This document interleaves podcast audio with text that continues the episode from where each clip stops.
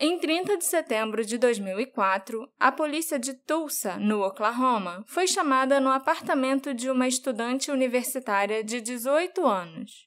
Brittany Phillips não tinha aparecido para as aulas e sua ausência foi notada por seus amigos e familiares.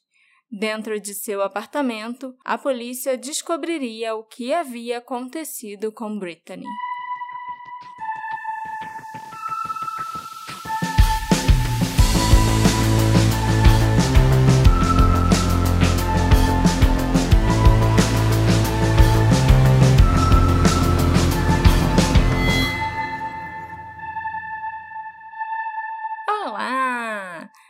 Bem-vindos ao novo episódio do Detetive do Sofá. Eu sou a Marcela, a host desse podcast, e o caso que eu vou dividir com vocês hoje mexeu muito comigo. Ele parecia que ia ser só um caso genérico de jovem universitária assassinada, em que eu ia contar para vocês quem ela era, o que aconteceu e quais eram as pistas e suspeitos. Mas ele tomou uma forma que eu realmente não estava esperando. Vocês vão entender por quê conforme nós formos avançando. E aqui é o Alexandre, para lembrar vocês, como sempre, que esse podcast é feito graças ao apoio dos nossos queridos apoiadores. Sou meio redundante, mas eu sempre falo assim, sem querer. Não sei um jeito melhor de falar isso. A se... colaboração dos nossos apoiadores. Muito melhor. Se você quiser se tornar um apoiador que patrocina esse podcast. Vamos tentar usar palavras, palavras diferentes. Você pode entrar na Aurelo ou no PicPay. Lembrando que nesse mês, e esse mês está quase acabando, quem apoiar a gente pelo Aurelo vai estar tá dando uma força que, hum, vocês não fazem ideia. Então, vão lá dar uma olhada na Aurelo, vejam como vocês podem ouvir a gente por lá, apoiar a gente por lá, que vai ser bem bacana. E Marcela, me conta a história da Brittany Phillips. No verão de 2004, uma jovem de 18 anos voltou para a cidade de Tulsa, no Oklahoma. Na verdade, ela tinha crescido em Tulsa e frequentado o ensino médio lá, mas tinha se mudado no ano anterior para ir para a faculdade. E sim, fãs de Friends, Tulsa é o lugar para onde o Chandler foi transferido na nona temporada da série. Fica aí a curiosidade. Tulsa, no Oklahoma, aquele lugar que não tem nada para fazer. Ok. Você não é fã de Friends, né, amor? É, é, é uma série. É uma das séries que, que todo mundo viu.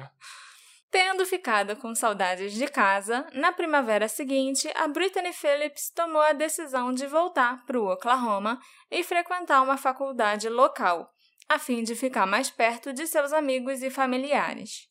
Foi uma decisão que todos os seus entes queridos acolheram na época, porque isso significava que a Brittany voltaria a ser uma presença constante na vida deles. Mas, infelizmente, foi essa decisão, a de voltar para casa, que a colocou na mira de um assassino. Mais de 15 anos após a sua morte violenta, seus entes queridos, principalmente a sua mãe, continuam lutando por justiça, porque o seu assassino nunca foi identificado e o caso permanece tão sem solução hoje quanto no outono de 2004. A Brittany Phillips nasceu em 4 de outubro de 85, em São Petersburgo, na Flórida. Ela era filha caçula da doutora Maggie Zingman, uma psicóloga especializada em luto e traumas, e ela tinha um irmão um ano mais velho do que ela, chamado Josh. O pai da Brittany não era presente em sua vida desde a infância, que foi quando os pais se divorciaram. A Brittany e o Josh foram criados pela mãe, a Maggie, que em 91 mudou com os filhos da Flórida para o Oklahoma. A Brittany e o Josh eram muito próximos, apesar de terem aquela rivalidade básica entre irmãos super normal, né? A normal é quem nunca brigou com o irmão. Na infância, a Brittany começou a expressar interesse em ser atriz e modelo. E mesmo sendo bem baixinha para sua idade, ela era muito fotogênica e bem natural em frente às câmeras. A inteligência da Brittany também começou a lhe render elogios na escola, especialmente conforme ela ia progredindo na Union High School em Tulsa. Ela tinha notas tão boas que ela ganhou uma bolsa de estudos integral para Eckerd College, na Flórida. Apesar de ser muito inteligente, bonita e realizada, a Brittany não era uma das garotas legais e populares do ensino médio. Inclusive, para muitos de seus colegas de classe, a Brittany não parecia ter muitos amigos próximos e íntimos. Em vez disso, ela era apenas uma menina amigável com todo mundo. Uma usuária do Reddit, que atende pelo username de AliCat1282, que era ex-colega de classe da Brittany, escreveu o seguinte sobre ela. Embora Brittany Phillips não fosse minha amiga íntima, eu a conheci durante todo o ensino médio, e ela era uma garota muito legal e gentil. Todos nós conhecemos alguém como ela na escola, do tipo que não nos conhece muito bem, mas que sempre sabe quem a gente é e que reconhece todo mundo pelos corredores. A Brittany se formou na Union High School em maio de 2003, aos 17 anos. Ela era mais jovem do que muitos de seus colegas de classe e já tinha descoberto o que ela queria fazer da vida. Depois de perder uma avó para o câncer, a Brittany decidiu que ia dedicar a vida dela à química. Em particular, ela queria estudar o câncer e ajudar a descobrir uma possível cura. Mais tarde, naquele verão, em agosto de 2003, a Brittany partiu para a Flórida para estudar na mesma faculdade que a mãe dela tinha se formado, a Eckerd College. Ela tinha recebido né, a bolsa de estudos integral para fazer a faculdade de Química, mas ela só passou um ano estudando lá. Enquanto ela esteve fora, a Brittany começou a sentir muita saudade e, eventualmente, decidiu ir para uma faculdade mais perto de casa na primavera seguinte. Em maio de 2004, depois de terminar o primeiro ano de faculdade, a Brittany fez as malas e voltou para Tulsa. Sua mãe estava morando a cerca de uma hora de distância em Chandler. Não, não é uma piada por causa de Franz. É realmente o nome da cidade. Onde ela trabalhava como conselheira de uma penitenciária feminina. Mas a Brittany ainda tinha vários amigos e familiares na área de Tulsa, incluindo seu irmão Josh. No fim do verão de 2004, ela estava morando num complexo de apartamentos tranquilo chamado Glen Eagles Apartments. Essa era uma área tranquila da cidade, sem crimes violentos e que ficava a poucos passos de distância da antiga escola onde a Brittany tinha estudado. Ela morava sozinha num apartamento no segundo andar. A Brittany começou a frequentar aulas no Tulsa Community College, onde ela tinha vários amigos. Ela ainda planejava entrar na área médica e se concentrar na pesquisa do câncer, mas decidiu obter um diploma mais básico antes de tomar outras decisões importantes na vida. Em setembro de 2004, a Brittany começou a se acostumar com a rotina de frequentar as aulas, muitas vezes dirigindo com seus amigos para a faculdade. No entanto, na segunda-feira, 27 de setembro de 2004, ela entrou em contato com a mãe e disse que estava sofrendo de alergias sazonais. A Brittany tinha tentado agendar uma consulta médica, mas não tinha conseguido. Então, naquela noite, por volta das 21 horas, ela ligou para a mãe e pediu ajuda. Por telefone, a Meg disse para a filha que agendaria uma consulta para a próxima sexta-feira. As duas se falaram mais um pouco. A Brittany disse que estava se preparando para deixar uma amiga em casa, e então ela iria para o apartamento dela e ia para a cama dormir. A amiga morava a menos de 3 quilômetros de distância da Brittany. As palavras finais ditas por mãe e filha naquela noite foram Eu te amo. Nos dias seguintes, a Brittany Phillips não compareceu a nenhuma de suas aulas uma ausência que foi rapidamente notada por seus amigos e colegas de classe que começaram a ficar preocupados. Durante esse mesmo período de tempo, a Meg também não conseguia entrar em contato com a filha. Ela deixou várias mensagens de voz na secretária eletrônica da Brittany, mas não teve retorno. Nas primeiras horas da manhã de sexta-feira, 1 de outubro de 2004, a Meg atendeu a uma batida na porta da frente de casa. Foi quase como uma cena de filme, com a chuva caindo do lado de fora da casa dela em Chandler, Oklahoma. Quando ela abriu a porta, ela viu um jovem policial parado ali, que prontamente perguntou seu nome. E então deu a ela a notícia que nenhuma mãe deveria ter que receber. De acordo com Meg, o jovem policial simplesmente disse para ela: Você precisa ligar para a polícia de Tulsa. Sua filha foi assassinada. Nas primeiras horas daquela manhã, Meg Zingman soube que sua filha, Brittany Phillips, de 18 anos, tinha sido encontrada em seu apartamento e que ela tinha sido estuprada e assassinada. Seu corpo aparentemente esteve no apartamento por vários dias, tendo sido descoberto apenas depois que alguns amigos preocupados de Brittany ligaram para a polícia e pediram que enviassem alguém para checar se estava tudo bem com ela. A Meg imediatamente partiu para o apartamento da Brittany em Tulsa depois que o policial bateu na porta dela, né, e deu aquela notícia. Quando ela chegou lá, o corpo da Brittany já tinha sido tirado do local pelo médico legista, e ela, infelizmente, nunca mais teve a chance de ver a filha. O funeral da Brittany foi realizado poucos dias após a descoberta do corpo, em 4 de outubro de 2004, que, por coincidência, também era o dia que a Brittany teria completado 19 anos. Deve ter tido gente ligando pra dar, dar parabéns. parabéns e tal. É, nem imagino. A Brittany foi lembrada por seus amigos, familiares e outros entes queridos como uma alma inteligente, engraçada, bonita e uma das mais gentis que eles conheceram. No entanto, durante todo o processo, tudo que a mãe da Brittany conseguia pensar era como tinham sido os momentos finais de sua filha. Ao longo dos próximos anos, ela lutaria com o fato inquietante de que Brittany tinha sido morta poucas horas depois das duas terem se falado pela última vez. O corpo da Brittany foi descoberto poucas horas antes da Maggie e do Josh, o irmão dela, serem avisados da sua morte, na noite de quinta-feira, 30 de setembro de 2004. Uma amiga preocupada tinha ido até o apartamento da Brittany para ver se estava tudo bem com ela, depois de não vê-la nas aulas ou ter notícias dela por vários dias seguidos. Como ela bateu na porta e a Brittany não abriu, a amiga então ligou para a polícia e pediu que eles fizessem uma verificação de bem-estar. Por volta das 21 horas daquela quinta-feira, a polícia entrou no apartamento da Brittany, no segundo andar, ao longo da rua 65.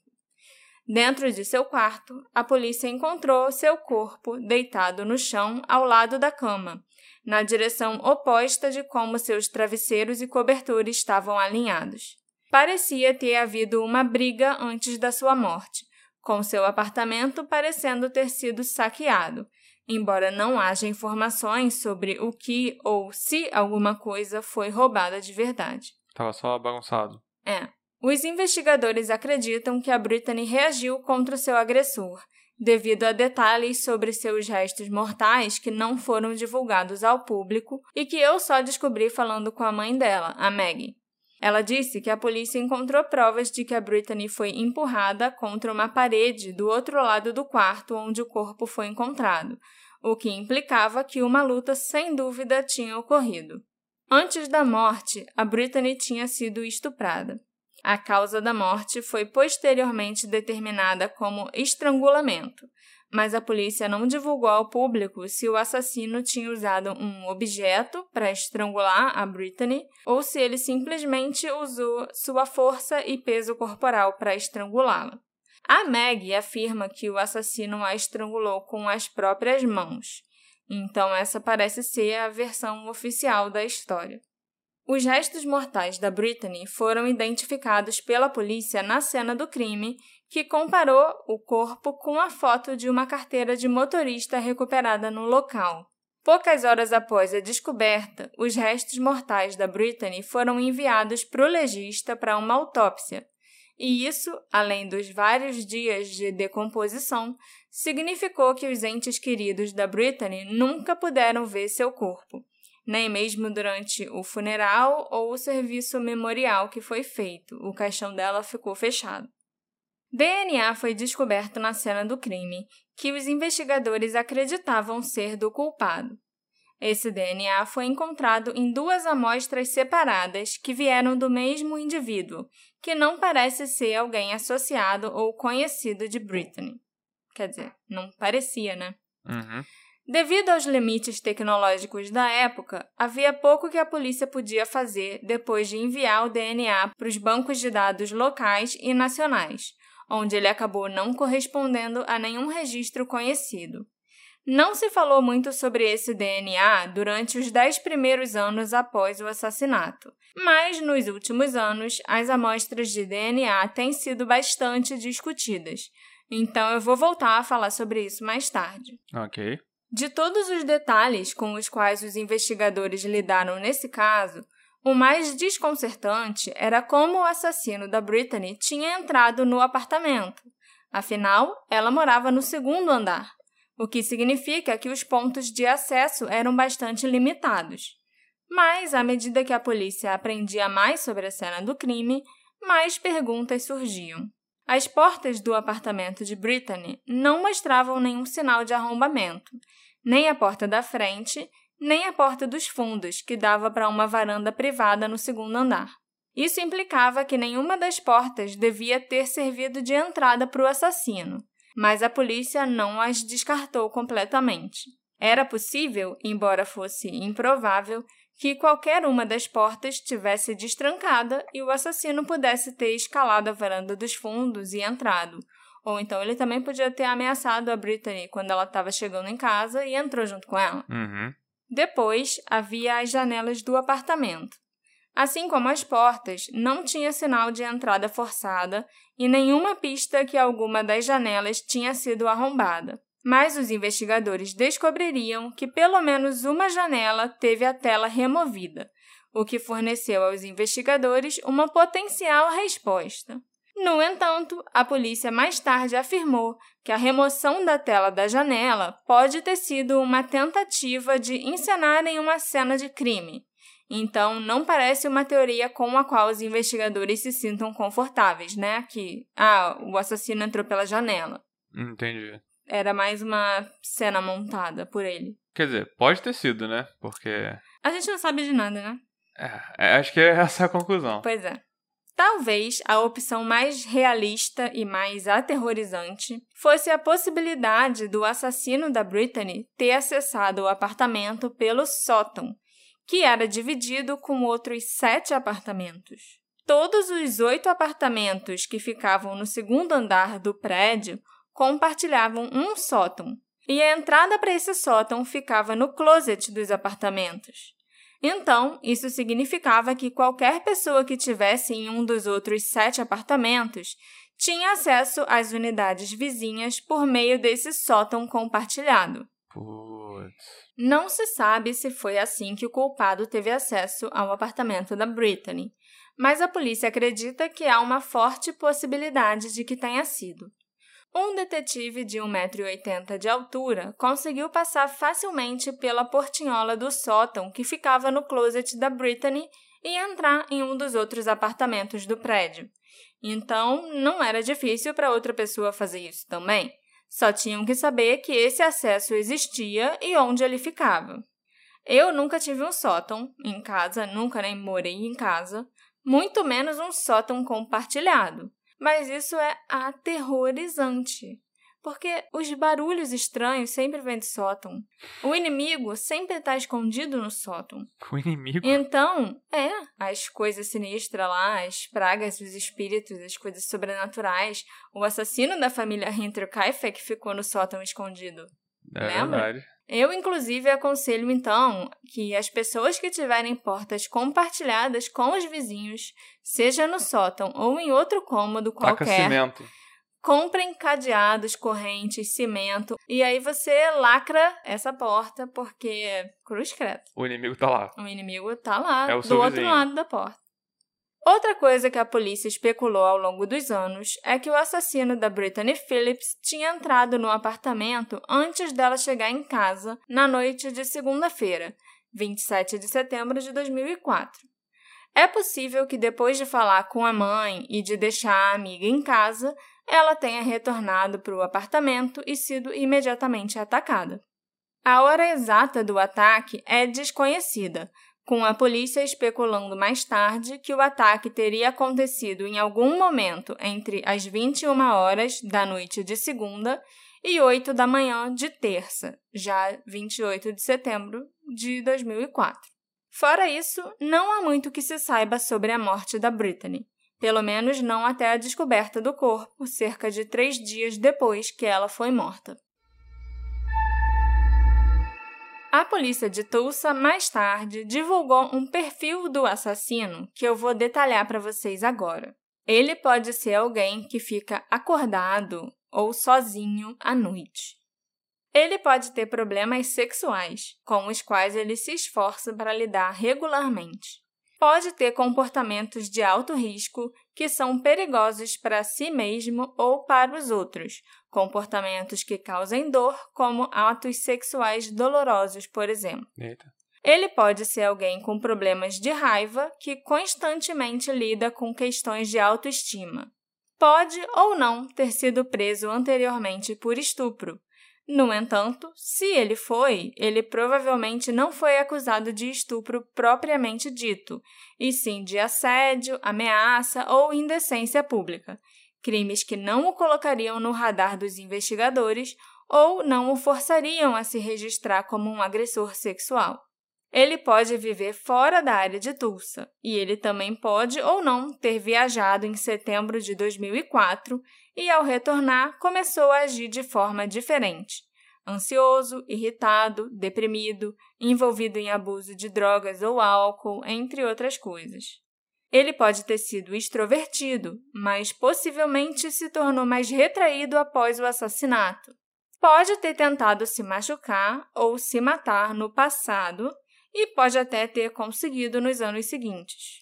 Ele pode dirigir regularmente pela I-35, 44 ou I-40 por causa do trabalho, ou pode ter viajado pela região de Tulsa semi-regularmente por outros motivos.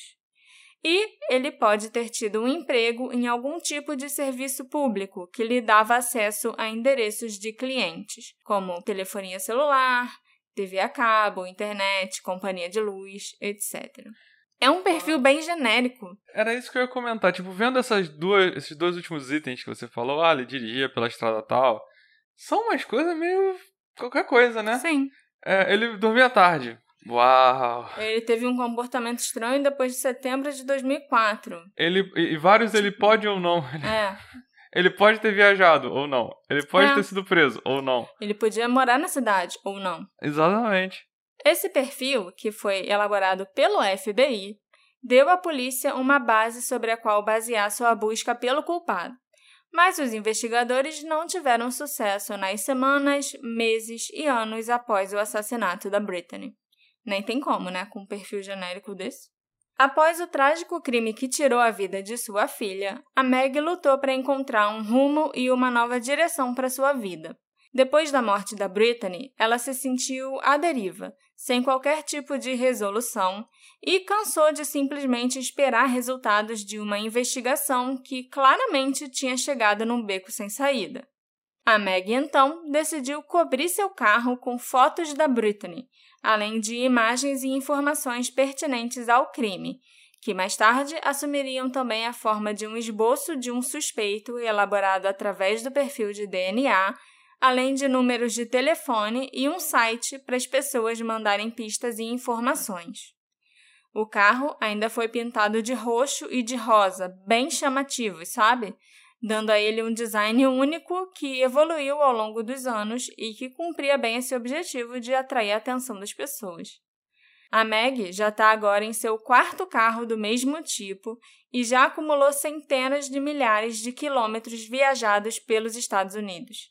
Ela faz essas viagens para falar com agências de notícias, jornalistas, organizações, basicamente com qualquer um que quiser ouvir a história da Britney. A Meg disse que esse empreendimento dela tem sido assustador e muito exaustivo.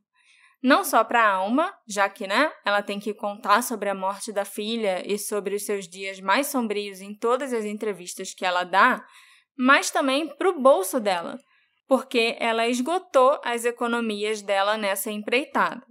Apesar disso, a Meg diz que vai continuar porque ela precisa manter a história da Brittany viva pelo maior tempo possível.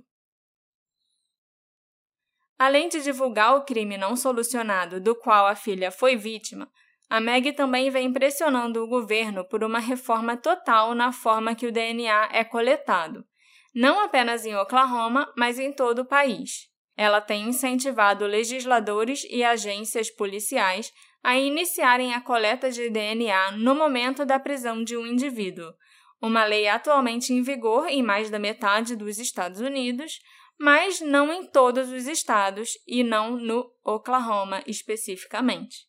Com a sua motivação, a Meg até conseguiu ajudar a aprovar uma lei no estado em 2016, mas o Oklahoma simplesmente não alocou qualquer financiamento para coleta de DNA nos anos seguintes.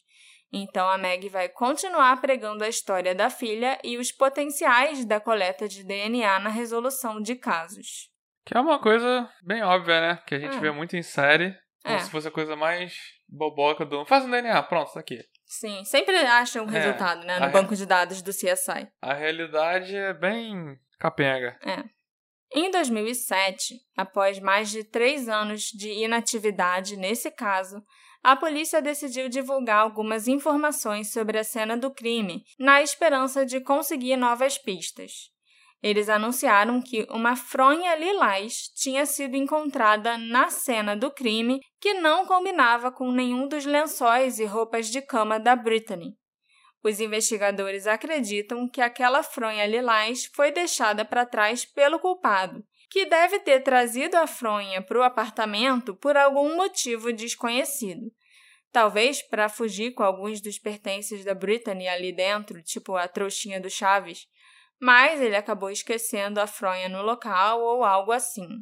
O detetive Jeff Felton, que era o responsável pelo caso originalmente, declarou na época, em 2007, que eles acreditavam que o criminoso podia ter sim trazido a fronha com ele e deixado para trás, e que a polícia inicialmente se absteve de divulgar essa informação, acreditando que poderia encorajar o assassino da Brittany a descartar outras roupas de cama semelhantes. Mas em 2007, cerca de três anos depois, eles não acreditavam mais que isso era um risco e queriam saber se o público conhecia alguém que tivesse um lençol ou fronha semelhantes que pudesse ter sumido de casa. Eu, sinceramente, acho muito improvável que o criminoso tenha levado a fronha para carregar as coisas roubadas. Eu nunca ouvi falar de um ladrão tão prevenido assim, sabe? Hum? Na minha opinião, se a fronha era realmente do assassino, isso indicaria mais que ele deve ter levado alguma coisa com ele para o apartamento da Brittany. Que ele carregou alguma coisa naquela fronha para levar para dentro da casa dela. E não que ele levou uma fronha aleatória com ele para carregar coisas que ele pudesse roubar. E deixou lá depois. É. Era bem mais fácil pegar uma fronha ou até uma sacola no apartamento para levar os itens roubados. Eu acho que a polícia deu uma viajada aí nessa história da fronha, entendeu? É, já tínhamos passado uns anos sem pista, né? Acho que eles já estavam também tentando teorizar que nem a gente fica. Sim, só que, né? Por que, que o assassino levaria uma fronha com ele? Só se fosse, só se ele estivesse carregando alguma coisa ali dentro, Não, entendeu? E, e... Não pra. Ah, vai servir de sacolinha do Chaves para eu tirar coisa daqui. E no fundo, no fundo, é possível que a fronha fosse dela. Uhum. E ponto final. Sim, pessoas têm roupas de cama desparelhadas, sabe? Uhum. Isso não é tão incomum assim. Vários anos se passaram sem nenhuma atualização, e em 2013, quando o décimo aniversário do crime se aproximava, a polícia anunciou que continuaria investigando o caso. Apesar dele já ter passado a ser tratado pela unidade de casos arquivados e do detetive original, o Jeff, já ter até se aposentado, a polícia afirmou que ainda continuava recebendo dicas do público e investigava ativamente o caso. A essa altura, a Meg já tinha começado o que ela chama de caravana para pegar um assassino, que é as viagens dela no carro cor-de-rosa. Uhum. E isso atraiu o interesse para o caso em todo o país, principalmente nas emissoras de notícias regionais. No ano seguinte, 2014, o aniversário de 10 anos da morte da Brittany chegou e passou. E foi relatado que a polícia começou a investigar uma nova pessoa de interesse que eles acreditavam ter desempenhado algum papel no crime. Essa pessoa se encaixava no perfil originalmente elaborado pelo FBI, aquele perfil capenga, mas não tinha nenhuma conexão conhecida com a Brittany, não através de amigos ou familiares, colegas de classe, nem nada parecido. Mas assim, eu não acho que precisava ter uma conexão com a Brittany.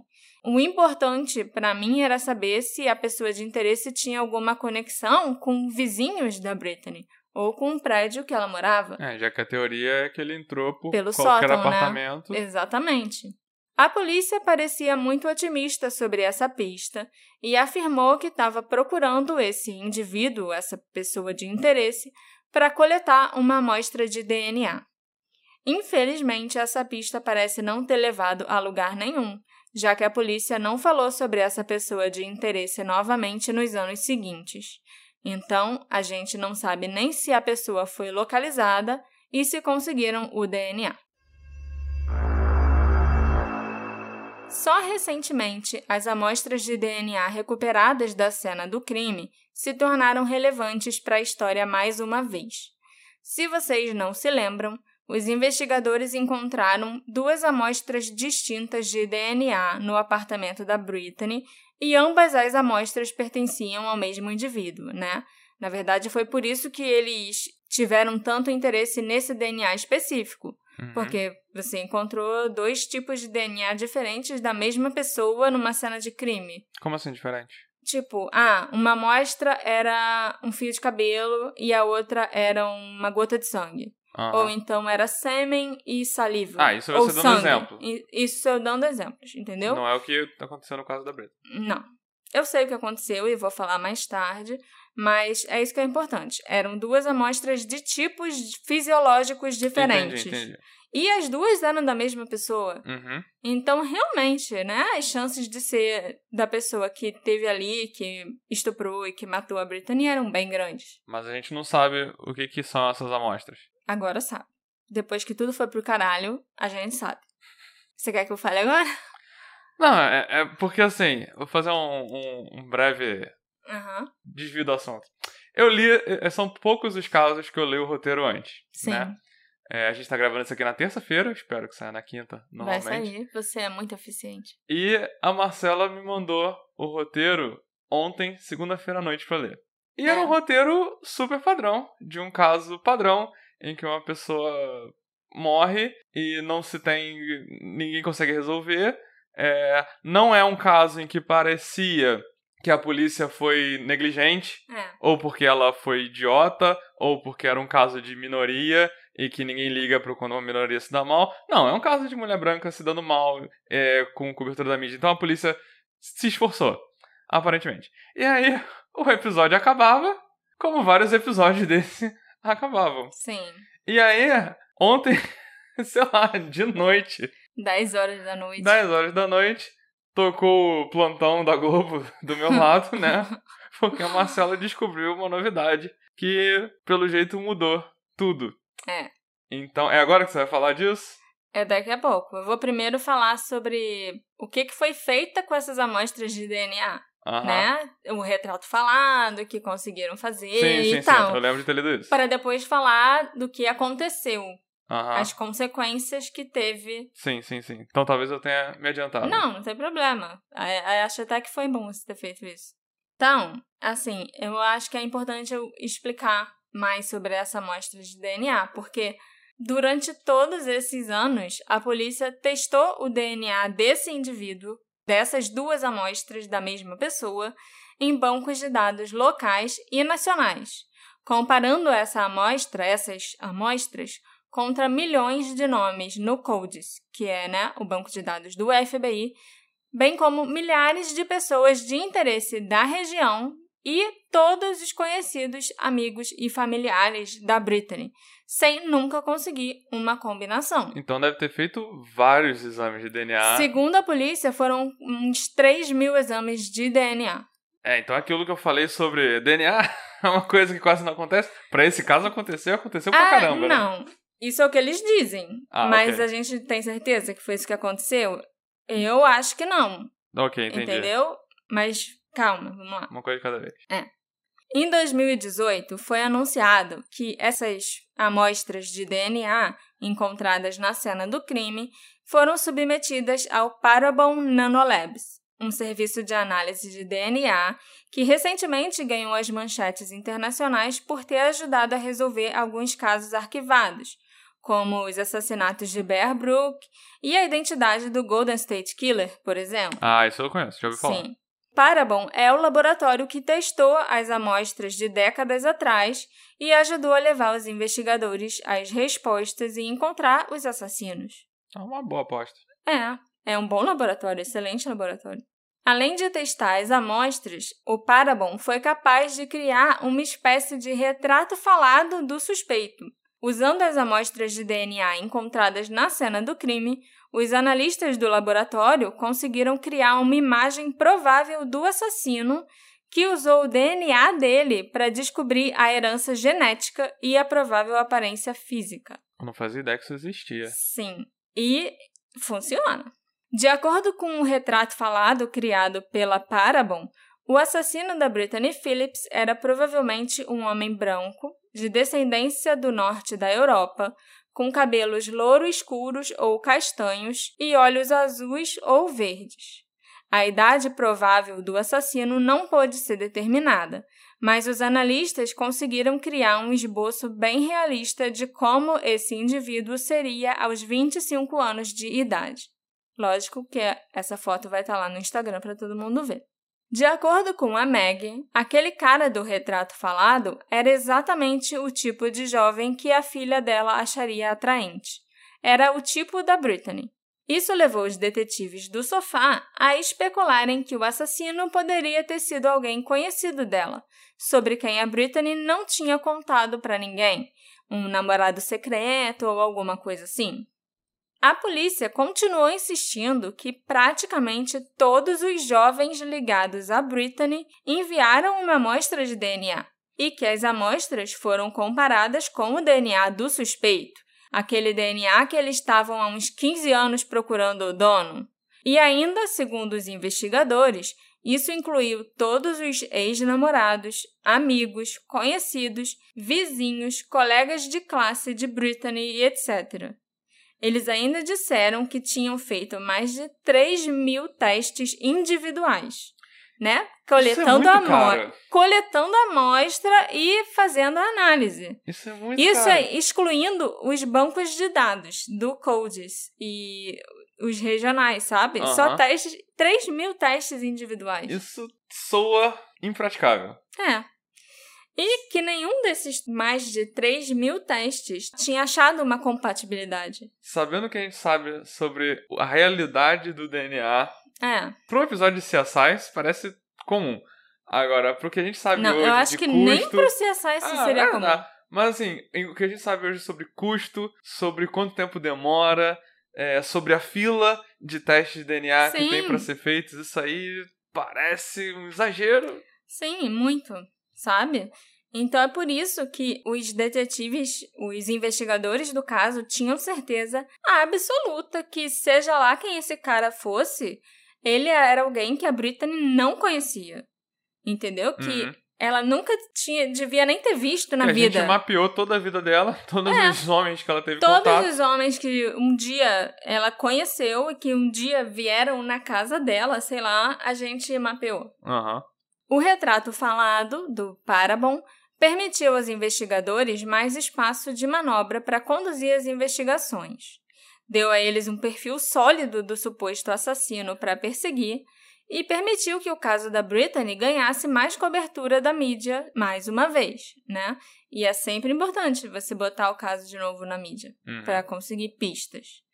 Isso também deu a Meg muita esperança que estava chegando o dia que o assassino seria descoberto e que ele pagaria pelo que fez. E foi aí que veio o balde de água fria que me deixou chocada e que basicamente arruinou o caso. Até o final de 2019, as notícias eram boas para Meg e para a família da Brittany. Parecia realmente questão de tempo até que o assassino fosse identificado.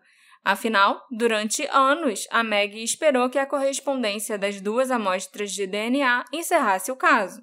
E, de fato, em 2019, ela soube que uma correspondência de DNA foi encontrada, mas ela não estava preparada para o que aconteceu a seguir. Em muitos casos de homicídio, se você encontra uma correspondência de DNA, você identifica o assassino. No caso da Brittany, isso não foi verdade. Um homem foi identificado através do DNA e do retrato falado, mas a polícia o descartou como suspeito porque ele aparentemente tem um álibi incontestável. O que significa que os 15 anos em que a polícia passou dizendo que o crime seria desvendado quando descobrissem de quem era aquele DNA e excluindo todos os suspeitos que não correspondiam àquelas amostras foram em vão. A prova principal que eles tinham nesse caso foi desacreditada e o caso voltou à estaca zero. Mas você descobriu quem era esse cara, qual era o álibi, por que ele era tão incontestável? Ele foi identificado através do esboço, do retrato falado que foi gerado pelo laboratório a partir do DNA dele. E você lembra que lá no início do caso eu comentei sobre a usuária do Reddit que tinha conhecido e estudado na mesma escola que a Brittany? Uhum.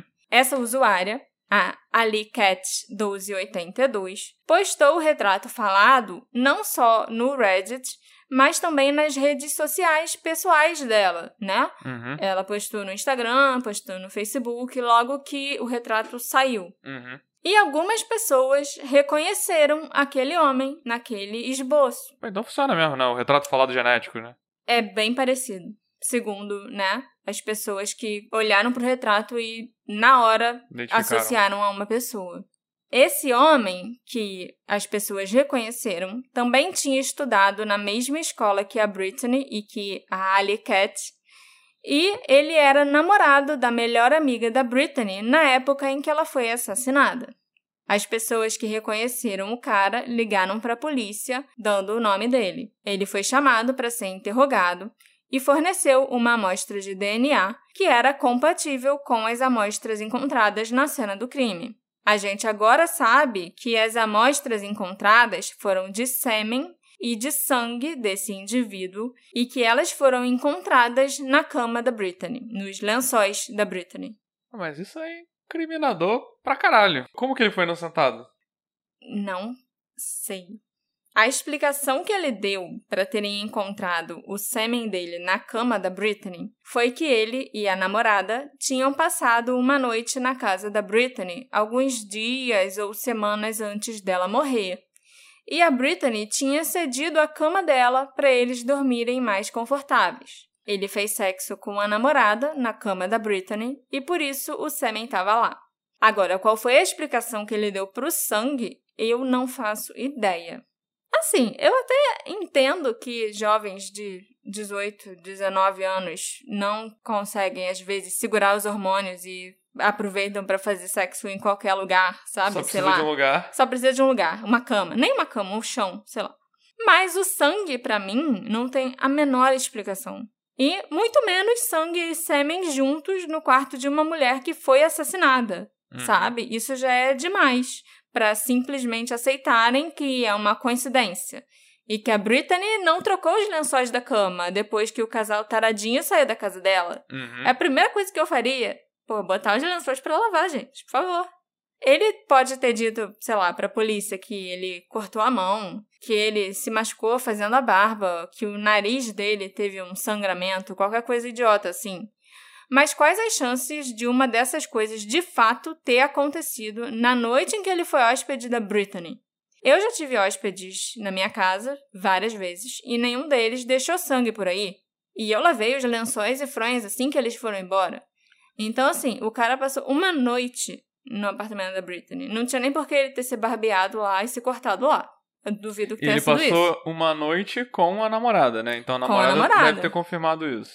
Eu não sei. Agora, hoje em dia, ela já é uma ex-namorada, tipo, passaram-se muitos anos, e eu não sei nem se a polícia conversou com ela ou não. Ah, essa história entendeu? tá muito mal contada. Não, nada está sendo divulgado a respeito dessa situação, além da polícia dizer que, ó, identificamos o dono desse DNA. Ele tem um álibi muito bom e ele não é um suspeito. suspeito. Então, a gente precisa Voltar reiniciar a investigação toda, porque tudo que a gente fez com base nesse DNA não é válido, porque todo Até mundo que a gente, gente é, todo mundo que a gente excluiu uhum. ou que a gente achou que não era por causa do perfil genético ser diferente, sei lá, um cara mexicano ah, ele não é descendente, não vai ter olhos verdes ou azuis e sei lá o que, então a gente exclui. Tudo uhum. isso já não é mais válido. Foi uhum. só isso que a polícia disse. Então esses detalhes que você tem, que era um sêmen, era um sangue, foi tudo a mãe que te falou? Foi, foi a mãe que falou. Isso ela já sabia, que essas amostras genéticas, uma era de sêmen, outra era de sangue. Uhum. Mas ela também não sabe de nada do que esse cara falou pra polícia. Entendi. Além dessa história dele ter passado a noite na casa da Britney com a namorada. Entendi. Entendeu? A polícia nunca disse pra Meg qual é o álibi dele. O cara deu um álibi. É, esse é um problema? Se me perguntassem é, o que eu fiz há 15 anos atrás, sim. como é que eu provo isso, sabe? É como é que é um álibi incontestável? Uhum. É, eu consegui provar um negócio que eu fiz 15 anos atrás. É isso que eu ia falar, tipo. Mesmo que realmente não tenha sido ele, sabe? Como uhum. é que se dá um álibi incontestável 15 anos assim, atrás? Assim, se eu tivesse que apresentar um álibi de onde eu tava há 15 anos, no dia tal e no horário tal, ia ser impossível, a não ser que por acaso aquele dia tivesse sido muito importante para mim. Tipo, foi o dia do nosso casamento. Uhum. Então, a gente estava na nossa festa de casamento com 200 pessoas. Não pode ter sido você que cometeu o crime. A gente viajou e tem tava, as fotos é, do Orkut. Tava numa viagem internacional. A gente, sei lá, meu filho nasceu, então eu tava no hospital parindo. Uhum. Entendeu? A não ser que seja realmente alguma coisa assim. Que a polícia não falou que é não, não é. Não falou. Não tem como ele ter um álibi. Entendeu? Uhum. Mas a gente não sabe. E, é, e pelo jeito tem, né? É. Se aquele foi um dia normal na vida do cara, ele simplesmente não tem como ter um álibi. Uhum. A polícia já eliminou esse cara dos suspeitos com plena certeza e confiança que não foi ele. E os investigadores nunca explicaram para Meg qual era o álibi desse cara e por que ele foi eliminado. Eles nunca nem disseram para ela qual é o nome dele. Mas não, não dá para descobrir? Eu não consegui descobrir, porque eu falei com a menina do Reddit, a Ali Cat, e ela não conhece tão bem ele e a menina que ele namorava na época assim, só sabe, acho que o primeiro nome. Uhum.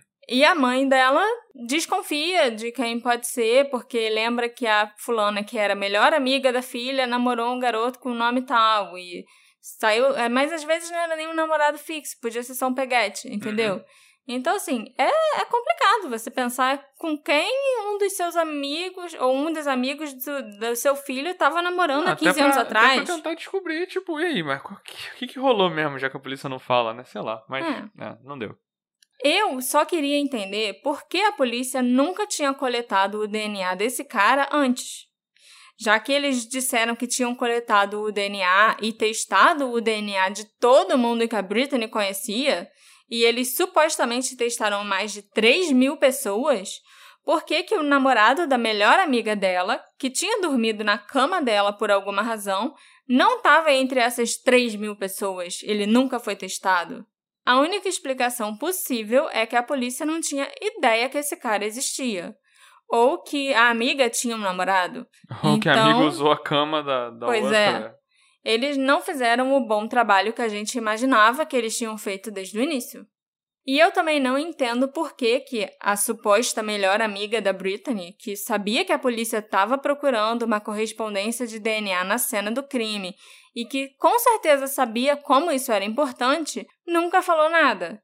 Eu até entendo que ela pode ter ficado com medo na época de acabar incriminando o namorado ou se incriminando falando alguma coisa sobre terem passado a noite no quarto da menina, na cama da menina. Que morreu. É.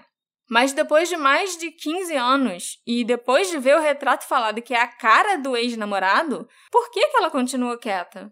Porque não foi ela que ligou para a polícia. Uhum. Ela não foi uma das pessoas que procurou a polícia. Pelo menos segundo a Ali Cat. Eu acho muito suspeito que nenhum dos dois nunca tenha procurado os investigadores na época e tenham explicado que eles tinham ficado na casa da Brittany e por isso o DNA deles talvez fosse encontrado por lá. Se ele tinha um álibi tão bom, que ainda é sólido e incontestável em 2022, ele não tinha por que ficar apreensivo de contar para a polícia que ele teve na casa da Britney. Ainda mais um cara europeu de aparência nórdica. É. Não tem que ter medo da polícia. Pois é. Tudo isso é ainda mais sem sentido quando a gente tenta pensar do ponto de vista dos investigadores. Não tinha sinais de entrada forçada no apartamento e a Brittany só morava ali há três meses. Os investigadores queriam conversar e coletar DNA de todos os homens que ela conhecia e que já estiveram naquele apartamento durante esse período de três meses. Eles entrevistaram parentes, amigos, colegas de faculdade, vizinhos. Então, como esse cara pode ter passado despercebido por eles por tanto tempo? Segundo a usuária do Reddit, a Ali Cat, né, que eu já mencionei várias vezes, Querida. ela tem uma explicação possível para isso. Esse cara, o dono das amostras de sêmen e sangue nos lençóis da Brittany, é filho do xerife ah, do porra. condado. E o pai dele, inclusive, foi uma das pessoas que contribuíram para comprovar o álibi incontestável do filho.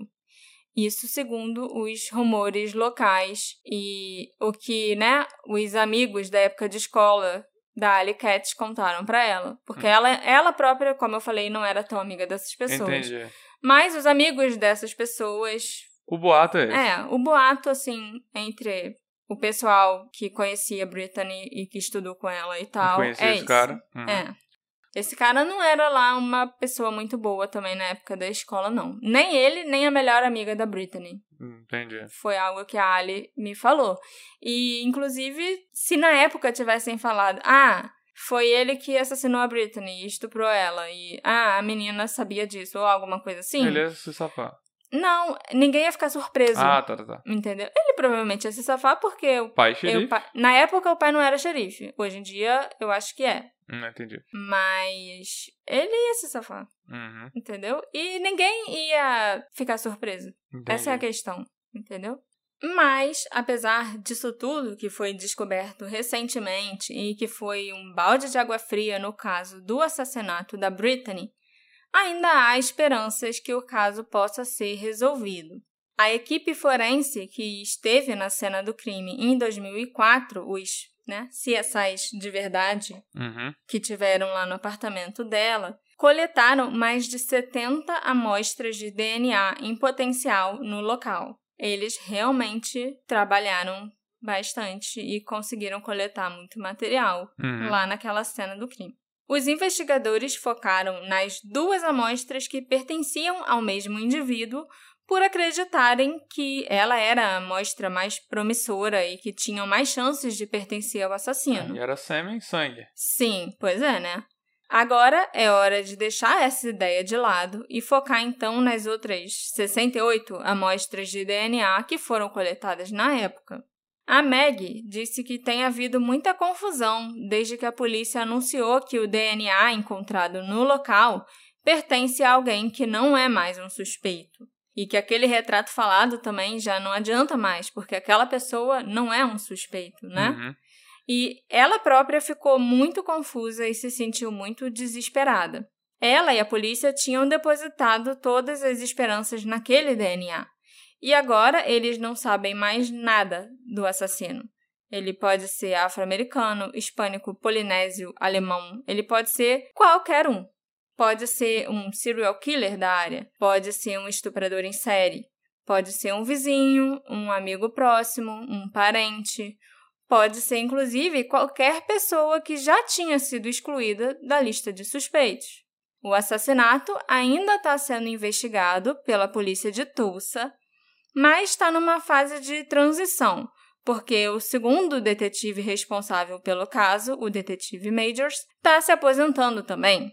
Então, uma terceira pessoa, um terceiro detetive, está sendo indicado para assumir o caso da Brittany. Além das contínuas viagens com a caravana para pegar o assassino, a Meg administra um site dedicado ao assassinato ainda não resolvido da Brittany. É o BrittanyPhillipsMurder.net. Ela também continua fazendo o que pode para chamar a atenção para o caso, viajando por todo o país no seu SUV roxo e rosa brilhante e falando com repórteres regionais. Ela até hoje já viajou para 48 estados. Todos os estados americanos, menos o Alasca e o Havaí. Eu acho que nem dá para você chegar no Alasca e no Havaí dirigindo. Acho que complica. no Havaí é Deve ser complicado. É. E ela disse que, embora essa caravana, né, o carro cor-de-rosa dela, com as fotos da Britney e tal, seja um projeto assustador e muito caro, ele é necessário para ela. A Meg luta para equilibrar sua vida com esse projeto. Ela continua trabalhando como psicóloga e se dedica a ajudar os outros a superarem seus próprios problemas, incluindo até veteranos de combate. E quando ela deu uma palestra no início de 2019, Alguém perguntou para ela qual era o truque que ela tinha para lidar com a perda da filha. E ela disse que vivenciar, ao invés de se afastar, é como você se cura. Tentar não sentir nada é o que pode te matar. O irmão mais velho da Brittany, o Josh, lutou muito nos primeiros anos após a morte dela. A irmã e ele já eram muito próximos e ficaram mais próximos ainda durante os últimos meses de vida da Brittany, quando ela voltou para Tulsa. E ele foi a primeira pessoa que foi notificada pela polícia quando eles encontraram o corpo dela no apartamento. Felizmente, de acordo com a Meg, o Josh agora tá bem, já superou um pouco esses traumas e essa situação, e ele já formou agora a própria família, que a Brittany nunca vai conhecer. A Meg, enquanto isso, continua falando da Britney sempre que pode. Inclusive, quando eu falei com ela no, no Messenger, ela me disse que estava se preparando para, tipo, uma rodada de entrevista e tal. E ela estava no meio de uma viagem com o carro cor-de-rosa dela. E aí a gente teve que parar de conversar. Eu esperar ela fazer lá os eventos e a campanha que ela ia fazer e voltar para terminar de conversar comigo. Uhum. E foi aí que teve a bomba, né? É, foi depois que a gente voltou a conversar que ela veio me falar do. Que tudo é errado. É. Entendeu? Mas então, é porque essa história continua. Essa falta de transparência é foda, porque. Porque é muito comum você. Sem a polícia sa... se comunicar com a família da vítima. Não, e sem sabe? saber, sem saber de nada, pra mim. Tipo, esse cara esse é o mais tá- suspeito. Tá, esse cara não tá é, eliminado. Sim. Entendeu? Então. É o que eu também acho. A é, gente não sabe quem se, ele é. Se ele for filho do xerife mesmo, pois é. porra, sabe? A gente não sabe se ele tem um álibi e quão bom é esse álibi. Uhum. Nem a mãe da Britney sabe. E ela, se tem alguém que tem direito de saber, era ela, né? É, é, é, é torcer pra talvez se mudar de detetive, ele ter uma aproximação diferente, seja mais transparente para falar o que, que rolou na, nessa história, né? Qual é Sim. desse álibi, qual, qual é a história, como que ele foi corroborado, porque assim, no mínimo, a tal namorada da época que usou o quarto junto com ele devia poder corroborar isso. Sim, que e ninguém sabe se ela foi entrevistada novamente. É. Ou se ela foi entrevistada nem na época, né? Não então sei. ficamos com isso aí, né? É. Por pouco era um caso normal. Sim. Padrão. Sim. O crime acontece, ninguém sabe por quê. Tem o DNA e falta só uma peça do quebra-cabeça. É. Você encontrar o falta dono daquele pouco, DNA para tudo se resolver. Só que não. Esse episódio foi feito com a colaboração das nossas lindas e maravilhosas apoiadoras, a Camila Horst e a Juliana Rizzo. Muito obrigada, meninas. A contribuição de vocês é muito importante para ajudar esse podcast a continuar existindo. Quem matou Brittany Phillips? Será que, assim como eu, vocês desconfiam do dono das amostras de DNA? Ou foi alguém que já esteve no radar da polícia e foi liberado? Será que é alguém que a gente nem imagina? Esse caso também deu um balde de água fria na sua cabeça ou foi só na minha mesmo que achava que DNA pode resolver tudo? Me encontra nas nossas redes sociais, arroba detetive do sofá, e me conta o que você achou desse episódio. A gente se encontra na próxima investigação. Tchau, tchau. Tchau, tchau.